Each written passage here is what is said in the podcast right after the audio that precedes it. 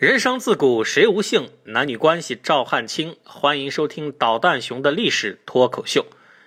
前面我们说吕不韦和秦国太后，也就是和秦始皇的母亲私通。由于担心东窗事发，吕不韦想找个人代替自己，以便全身而退。后来他果然找到了一个极品男人，这个人叫嫪毐。为什么叫他极品男人呢？我们得先从一个现代的段子说起。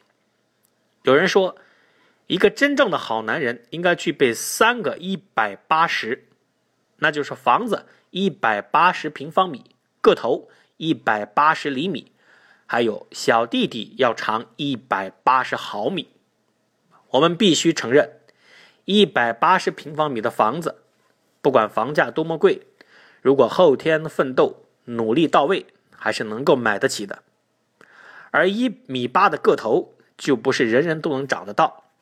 至于一百八十毫米长的小弟弟，在黄种人这里就更不会以个人意志为转移，大部分人达不到。这个嫪毐在《史记·吕不韦列传》里被司马迁描述为大阴人，不是说他大大的阴毒，而是说他的小弟弟实在很大。大家想想，司马迁是严肃的历史学家。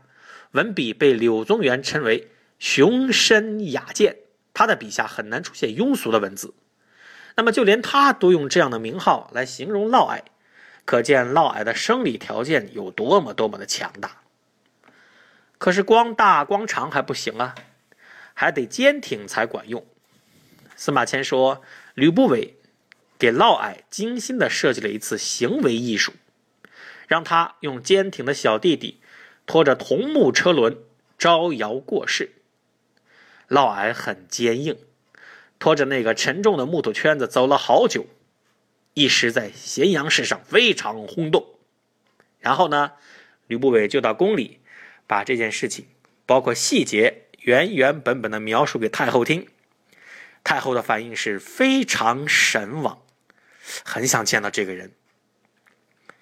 刘伯温马上花钱买通了宫里专门负责选拔太监的官员，让嫪毐以宦官身份进入宫廷。唯一掩人耳目的工作，就是用镊子一根根拔掉了嫪毐的胡子。嫪毐混进宫廷，唯一的代价就是忍那一阵疼。嫪毐到了太后身边，太后使用了他，实际效果是什么呢？史书说太后绝爱之。注意。绝对的绝，绝爱之，爱得一塌糊涂，无所顾忌，风生水起，绝不回头。那么到这个时候为止呢？这还只是一个寡居女人欲望过于旺盛的风流故事。如果他们只是这样暗度陈仓，估计能够偷偷的，但是长久的做鸳鸯。但是很不幸，权力因素介入了。嫪毐并不是一个只想让小弟弟满足的男人，他还想从太后那里。拿到更多东西，有些太后拿主意的事情，渐渐的就开始由他做主了。太后倒像是一个家庭主妇了，人家看中了他的这个特殊身份，都想有求于他。史书说，光是自愿到他门下来做门客的人就有一千多，更不用说上千的童仆。本来和太后偷情这件事情，迟早就会败露，更何况还闹出这么大的动静。这俩人同居到第九年的时候，不，第六年的时候，有人把事情报告给了秦王嬴政。